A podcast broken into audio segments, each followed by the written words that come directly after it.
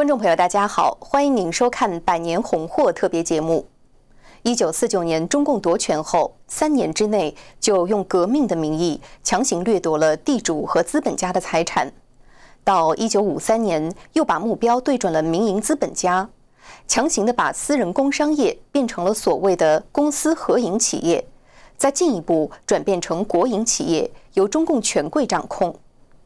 今天，我们就从茅台酒的故事带您了解所谓的公私合营。茅台镇酿酒的烧坊在清代已经非常兴旺。同治年间，盐商华联辉开设了诚意烧坊。一八七九年，盐号王天和老板王立夫和富绅石荣霄、孙全泰兴合股成立了荣泰和烧坊，后改名荣和烧坊。这两家成为茅台镇产量最大、品质最好的酒坊。一九一四年初，美国国会决定在巴拿马运河竣工之时召开国际博览会，以示庆祝，也邀请中国官商参加。第二年，贵州省农商部选送了融合、诚意两家的酒，都用茅台造酒公司名义参加巴拿马万国博览会，统称茅台酒。展会上，茅台酒荣获金奖，和法国的科涅克白兰地、英国的苏格兰威士忌并称为世界三大蒸馏名酒。从此飞升中外，但是在中共建政后，融合烧坊却遭到了致命打击。四九年之后呢，那个中共呢做这个所谓的公私合营，实际上就是掠夺民间财富，把把已经成型的这个这个这个民族企业等于要打垮。呃，这个融合的老板呢，王先生呢就拒绝中共这种呃掠夺，所以呢就被安上了这个私藏枪支的名义。就给枪毙了。一九五二年，融合烧坊第四代经营者王炳乾因所谓私藏枪械被枪毙，融合烧坊被没收，只补偿五百元。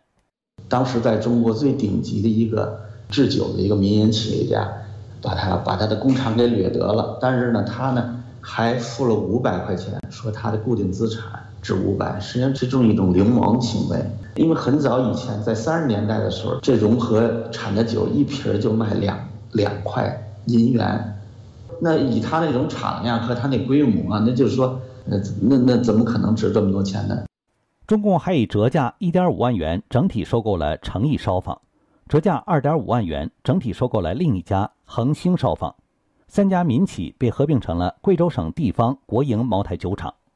虽然民营企业家家破人亡。但美酒仍是中共上层无法缺少的享受，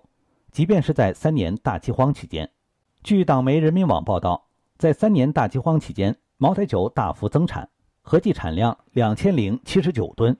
其中出口才一百三十九多吨，剩下一千九百三十九吨都是国内消费。在那个年代，能喝茅台的自然不是普通老百姓，而增产这么多茅台酒需要的粮食合计一点一三万吨。根据人和县制，一九六零年茅台酒原料告急，省粮厅从全省各地调来红粮支援，被紧急调粮的思南县三年减少五点一万人，